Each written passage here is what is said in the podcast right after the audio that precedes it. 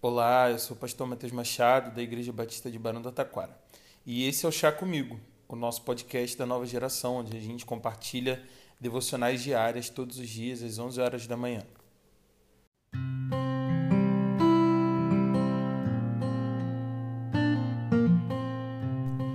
Provérbios capítulo 17. Hoje eu quero ler com você o, cap... o versículo 12. Não, o versículo 14 e eu vou ler ele na versão A Mensagem para você. Diz o seguinte: O início de uma briga é como o vazamento de uma represa. Por isso é bom parar antes que se rompa de vez. Caramba, eu fiquei pensando na tragédia lá de Mariana e de Brumadinho que aconteceram aqui, que foram aqueles desastres ambientais por por conta da Vale, né, e da Samarco, que era uma empresa de mineração. É, a Samarco também é operada pela Vale, mas eu fiquei lembrando de como o rompimento daquela represa tão rapidamente pôde fazer um estrago tão grande, né? Tipo, eu me lembro de ver no jornal e, e acompanhar aqueles casos e ver como aquilo acabou com os rios, acabou com o solo, acabou com a vida das pessoas, né? Como aquela lama acabou invadindo as casas das pessoas e aquilo tudo foi muito triste, né? Me lembrei também de episódios de tromba d'água, principalmente nesses momentos assim do verão, em finais de ano, mas eu me lembro especificamente de um que aconteceu no interior de Minas Gerais, que foi perto de onde um amigo morava. É, eu me lembro de ligar para ele para saber se ele, onde é que ele estava, se estava tudo bem, se era alguém que ele conhecia. E por acaso era um conhecido dele que estava numa cachoeira, é, conhecido né, da cidade, né, eles sabiam quem era. E alguém tinha ido lá para tomar banho na cachoeira e de repente uma tromba d'água veio sem que eles pudessem se salvar. Infelizmente todos que lá estavam morreram. E parece que é assim mesmo, quando tem esse rompimento de uma represa ou quando tem um, um, um desastre natural assim, né? É, não tem aviso, simplesmente vem.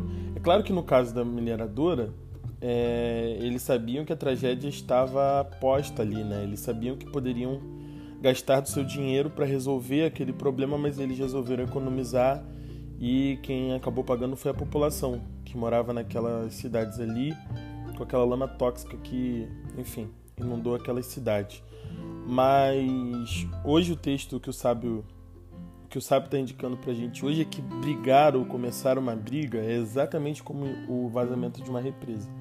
Quer dizer, ninguém consegue prever quando aquilo vai acontecer, mas depois que acontece, não tem muito o que fazer, né? Já, já espalhou lama por todo lugar, já destruiu um monte de coisa.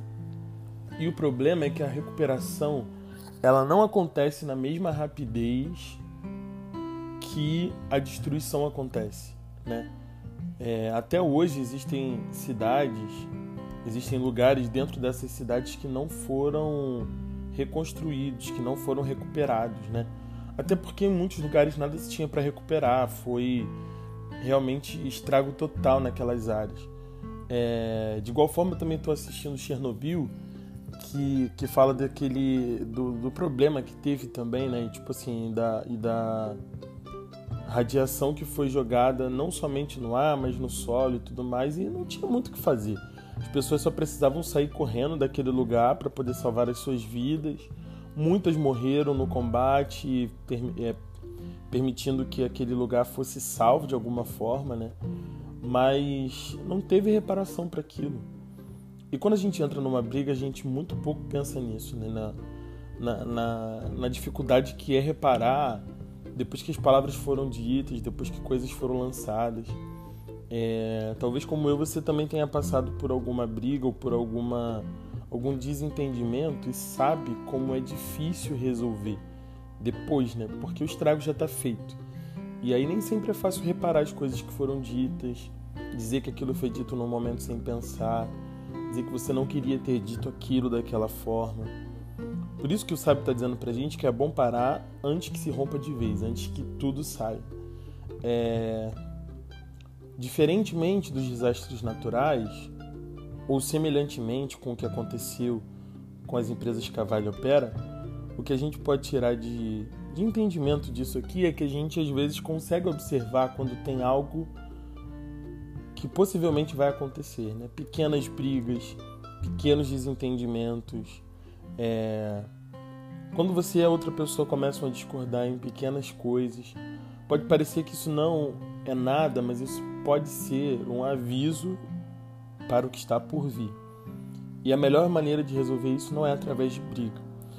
O pior das brigas é que às vezes muita coisa não foi dita que precisava ter sido dita, porque na hora da briga a gente fala de coisas que não precisava falar. Mas na hora da briga mesmo, muitas coisas que precisavam ser ditas de maneira educada, poderiam ser ditas de maneira sóbria, tranquila, acabam não sendo ditas, e outras que nunca precisavam ser externadas vêm à tona. Então, o conselho de hoje para mim e para você é que a gente saiba a hora de parar. Saber a hora de parar é complicado em todas as circunstâncias da vida, mas quando a gente está falando de briga, parece que isso é essencial para que a gente não ultrapasse o limite da represa que, quando estoura, quando se rompe, causa um vazamento que não tem é, que não tenha muito forte, né, mas que tem dificuldade de ser reparada. É, que as nossas relações não sejam baseadas nessas nesses vazamentos que a gente viu aí, nessas, nesses rompimentos de represa e que a gente não queira durante as brigas vazar tanta lama tóxica na vida do outro e nem permitir que o outro também vaze dessa lama tóxica na nossa vida. Cara, isso é muito difícil. Mas essa indicação do sábio é para que as coisas não piorem. Talvez a melhor forma de fazer isso é a gente ajeitar antes que se torne uma grande briga. É a gente dizer de forma educada, procurando que o outro entenda. E se não tem um, um espaço para dizer, é não falar, para que a gente depois não venha se arrepender. É melhor parar enquanto dá para parar, porque depois que a gente começa, é difícil de terminar. Que Deus ele nos dê essa esse critério, esse senso, esse limite que nos faça parar na hora certa. E que à medida que a gente for vivendo assim, a gente consiga não ter mais prazer na briga. Eu acho que na verdade ninguém tem prazer em brigar, ninguém tem prazer em ficar chateado com o outro, em dizer para o outro que não devia. E todo mundo sabe como é ruim passar um tempo tentando reparar uma coisa que não precisava ter chegado onde chegou. Então que Deus nos dê força hoje e todos os dias para que a gente consiga saber a hora de parar e consiga não entrar nas brigas que só vão jogar lama tóxica na nossa vida e na vida do outro. Que Deus te abençoe. Até breve.